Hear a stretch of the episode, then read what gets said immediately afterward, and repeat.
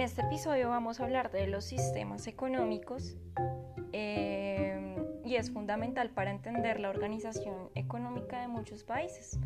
A veces nosotros escuchamos hablar de que este país es capitalista, que es socialista, pero no entendemos de fondo qué es lo que pasa en, en estos países y por qué el sistema económico es fundamental para el funcionamiento macroeconómico y micro, también microeconómico de hecho. Eh, bueno, entonces la organización económica es, uno, es un pilar básico en cualquier agrupación social. Entonces el, el, ser humano organiza sus recursos, sus actividades económicas, hasta llegar a un sistema que se adapta mejor a cada sociedad y cultura. ¿sí?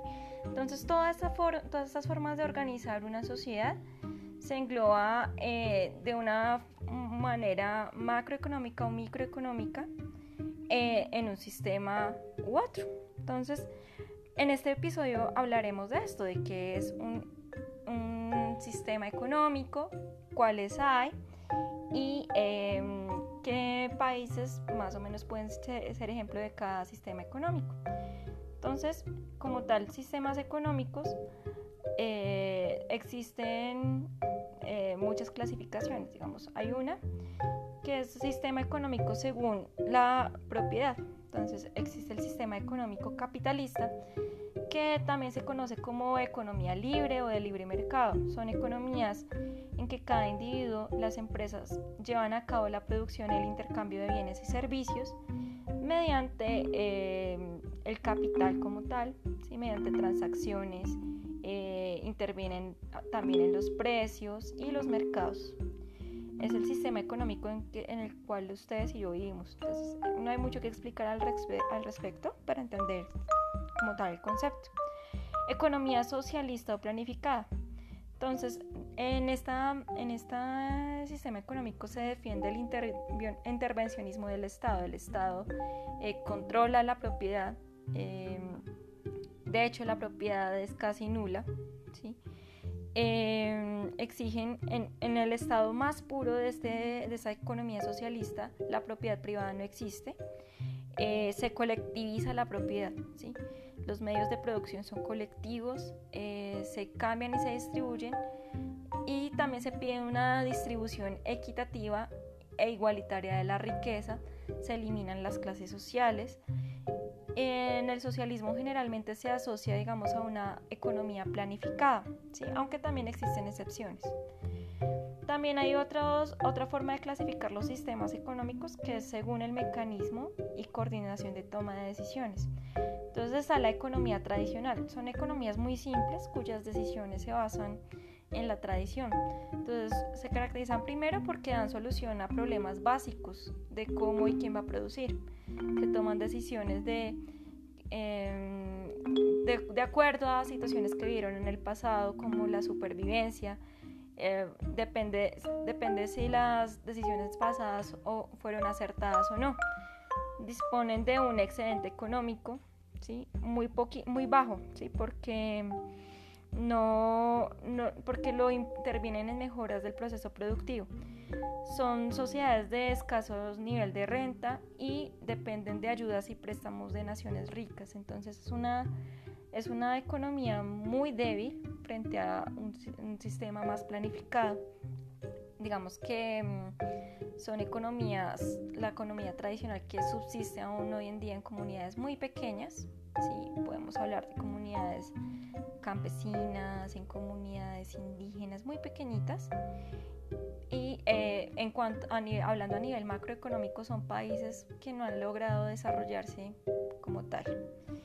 Economía autoritaria, digamos, son, son aquellos, eh, este sistema de economía autoritaria son aquellos que las decisiones económicas son tomadas por una autoridad central, ¿sí? Entonces se toma por, eh, el precio se fija por la autoridad. Digamos, este, este sistema económico es clave en, en, sistemas políticos dictatoriales. El precio lo fija la autoridad, el rey, el, el dictador. Se eh, los ciudadanos no tienen libertades como tal de consumo, ni siquiera libertades ni autonomía ninguna.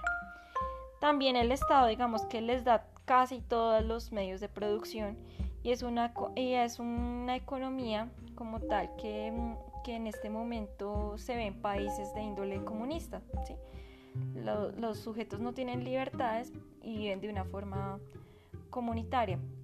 El otro sistema económico que corresponde a este, esta forma de organización es la economía de mercado. Es aquella en que la mayoría de decisiones son tomadas por los ciudadanos. Entonces son, esto eso hace parte de las economías capitalistas.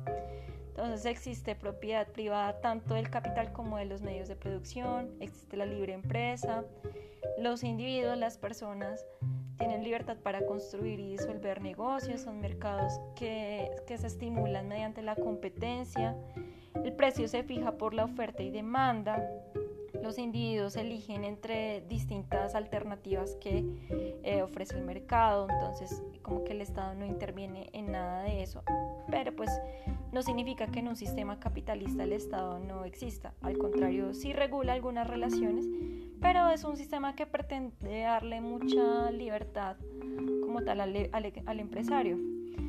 Eh, ya digamos hay unos conceptos muchos más, mucho más eh, especializados, sí, digamos el, el keynesianismo que viene de, eh, de Keynes como tal. Entonces él habla de algo llamado ciclos económicos que mm, que ya que él, aboga por la propiedad privada, por el libre mercado, pero defiende también el intervencionismo del gobierno. Ese modelo económico quizás, el llamado estado de bienestar como tal, eh, ha sido un poco dejado de lado en estos tiempos después de que empezó a hablarse de, neoliberalismo como tal. Entonces, digamos, ustedes ven algunos países que eh, tienen digamos, pueden ser ejemplo de estos sistemas, em, estos sistemas económicos. Digamos, en un sistema capitalista, el mejor ejemplo obviamente es Estados Unidos. Digamos que los Estados Unidos del siglo XIX fue el ejemplo más cercano de una, de una economía con un sistema de mercado. Digamos, hoy, hoy son, son economías de mercado, pero tienen influencia eh, de una, tienen también una autoridad central, entonces hay, un poco más de regulación. A partir, digamos, de la, mm, de la crisis del 29, eh, el Estado tuvo que intervenir un poquito más en esto y, dejar, y dejarle menos libertad a la empresa.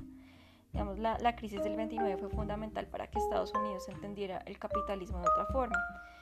En, eh, otro ejemplo de sistema económico de economía planificada, por ejemplo, podemos hablar de gobiernos que hay, una, hay un tipo de mm, autoridad central que controla la economía, esa, esa misma autoridad central regula los precios, los salarios, la actividad agrícola. Eh, obviamente no, no me quiero, no quiero ser determinista y decir que este sistema es únicamente de dictaduras como tal, pero si hay estados que son, que son de economías de, este sistema económico, por ejemplo China y Cuba, el Estado interviene directamente en cómo se fijan las relaciones económicas. También, digamos, en un tiempo Rusia perteneció a este sistema económico. Eh, los sistemas de economía mixta como tal existen, digamos, en México, por ejemplo. México se puede hablar eh, tiene una producción privada nacional y extranjera, pero también tiene restricciones, incentivos, tratados de libre comercio, es decir, eh, protegen tanto la economía nacional como el libre mercado. la economía tradicional, hablamos que se le atañe a, a, comunidades muy pequeñitas con poco nivel de desarrollo económico. Digamos que es, muy, es un sistema muy estático que aún hoy se persisten en comunidades muy pequeñitas. Por ejemplo, em, Adam Smith, que es un economista fundamental, escribió que en el antiguo Egipto cada hombre está obligado por principio religioso a seguir la ocupación de su padre y cometía el sacrilegio, el sacrilegio más terrible si cambiaba de actividad. Entonces en estos sistemas de economía tradicional todavía podemos hablar de oficios como tal. Si mi papá es artesano, yo voy a ser artesano. Si mi familia es de zapateros, yo voy a ser zapatero. Es, es muy clave en las comunidades pequeñas, digamos que también se atañe a una economía de subsistencia. Digamos, mis cultivos no son necesariamente para vender, sí los puedo vender, pero mi objetivo principal de, de, tener animales y cultivar es para que mi familia viva y para que yo también pueda subsistir.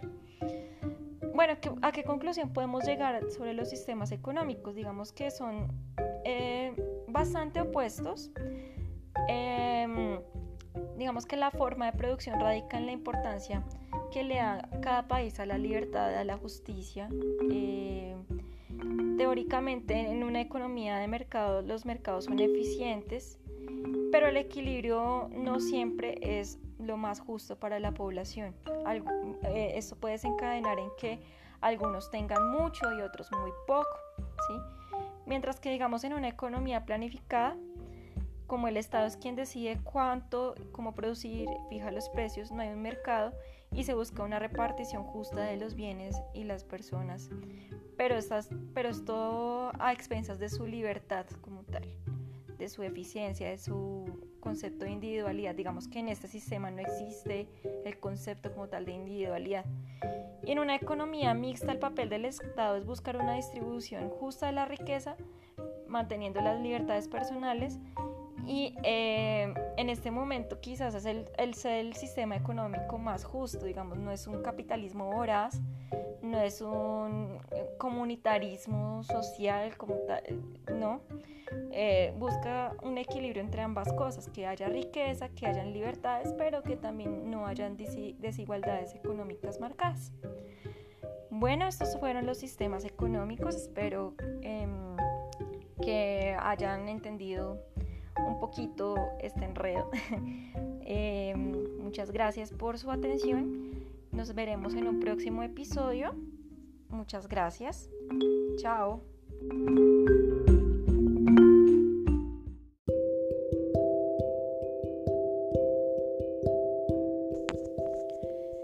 Hola. Bueno, en este episodio vamos a hablar de lo que es la era napoleónica. Bueno, pues em, Recordemos cómo finalizó la etapa del directorio en Revolución Francesa, cuando eh, Robespierre fue ejecutado en la guillotina eh, y eh, en ese momento ya la constitución de 1795 pues va a quedar totalmente nula. Napoleón Bonaparte, pues primero vamos a hablar de quién es Napoleón. Napoleón yo creo que es una de las personas más famosas de la historia eh, fue un militar francés, bueno, en, realidad él nació en Córcega, que es una isla en el Mediterráneo, eh, y él vivió a finales del siglo XVIII y principios del siglo XIX. Eh, durante la Revolución Francesa tuvo muchísimos éxitos militares, era un estratega fabuloso. fue general a los 26 años debido a su profesionalismo y asimismo fue generando muchos seguidores dentro del ejército. Sin embargo, pues no, no solamente fue militar, fue político, fue el primer cónsul, fue emperador de Francia. Eh, y además de todos estos cargos que tenía Napoleón, también era una persona bastante ambiciosa y lo llevó a tener un deseo grandísimo de tener a toda Europa bajo su control. Entonces, a pesar de todos estos éxitos, él fue derrotado por las potencias e-, europeas y su vida acaba finalmente en la isla de Santa Elena, en, África. Entonces, el inicio de la era napoleónica. Entonces, el, o sea, tengamos en cuenta que la Francia del siglo XVIII estaba en un desorden del cual ninguna etapa pudo organizar bien políticamente a Francia. O sea, desde la toma de la Bastilla en 1789 hasta 1799, o sea, estamos hablando de 10 años de, emergencia social, de muertes, de pobreza. los franceses estaban agotados ya, sí, estaban muy cansados. Entonces Napoleón Bonaparte, aprovechando como toda su inteligencia política y militar, fue eh, un, natural de la revolución. Con el propósito de pacificar el país, eh, encabezó el, 9 de diciembre de 1799 un golpe de Estado para tomarse el poder. Y esto se va a prolongar hasta 1815, en la cual se da la batalla de Waterloo. Eh, esa, es, esa es la batalla que va ocasionar la ruina de Napoleón. Este periodo, todo este periodo de 1799 a 1815 se le conoce como la era napoleónica. Eh, bueno, en el periodo del consulado, como tal, que es el la primera parte del, del periodo napoleónico, es cuando los franceses estaban ya cansados, hartos de, de toda esta situación y les estaban pidiendo a sus dirigentes que ya, por favor, eh, necesitamos organización, necesitamos mano dura. Y la figura de Napoleón representaba como la persona más adecuada para estos fines. Eh, eso, digamos, en el año de 1800 el, el directorio como tal es derribado y se establece en Francia el periodo del consulado. Entonces está compuesto por tres cónsulas, eh, en el cual Napoleón es el primer cónsul y es el más fuerte del sistema. Después de esta etapa va a seguir una etapa llamada el periodo del imperio, que va de 1804 a 1815. Napoleón, eh, pues primero, mm, tenía bastante ego y era una persona muy hábil, muy inteligente. Y él creyó que se creyó muy seguro de proclamarse emperador de Francia. Esto va a ser un hecho trascendental porque estamos hablando de un paso, de un fin de la Francia republicana a, una, entonces todos estos ideales de libertad, fraternidad e igualdad de la Revolución Francesa van a estar em, a la merced de Napoleón, se van a acabar él se va a proclamar emperador. Entonces puso en marcha sus ambiciones. Eh, él puso a sus familias, sus amigos y sus principales colaboradores en altos cargos.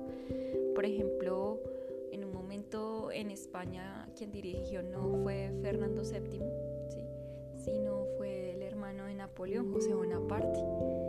Y eso fue, bueno, ya más adelante les voy a contar qué pasaba con eso que eso también nos va a afectar a nosotros como colonias españolas. Em, después de, digamos, comenzó una serie de campañas contra las grandes potencias europeas y eh, unas batallas decisivas para invadir países como Holanda. La invasión a Holanda a, Napoleón le va a dar una fuerza naval que antes no tenía. Los holandeses, ah, recordemos que tenían una flota mercante bastante fuerte, y eso eh, a Napoleón lo va a impulsar muchísimo más. También quiso invadir, eh, invadió Portugal, Italia y España. Sin embargo, pues eh, tiene una derrota con Rusia. Por ejemplo, personas como Hitler. él perdió bastante poder en Rusia, eso también lo van a ver más adelante. Napoleón, digamos que mm, él, empezó con estas batallas también a perder fuerza, porque pues un desgaste militar con tantas batallas, eso se, se empieza a notar. Eh, la última etapa del periodo napoleónico se le conoce como el imperio de los 100 días. Entonces fue la derrota definitiva de Napoleón. Eh, los ingleses se enfrentaron contra Napoleón y lo pusieron, a ah, también los prusianos, en la batalla de Waterloo. Este mm, Napoleón fue desterrado hacia una isla en África que se llama Santa Elena. Muere de causas naturales, ¿sí? Y muere en 1821. Pero Napoleón tuvo unos logros importantísimos. Por ejemplo, estableció un sistema de gobierno centralista, mm, organizó de nuevo a la sociedad francesa, estableció impuestos, creó el Banco de Francia, eh, impulsó un sistema educativo para de los franceses. Algo que, bueno, pues estaba a la par de, la, de los principios de la ilustración, porque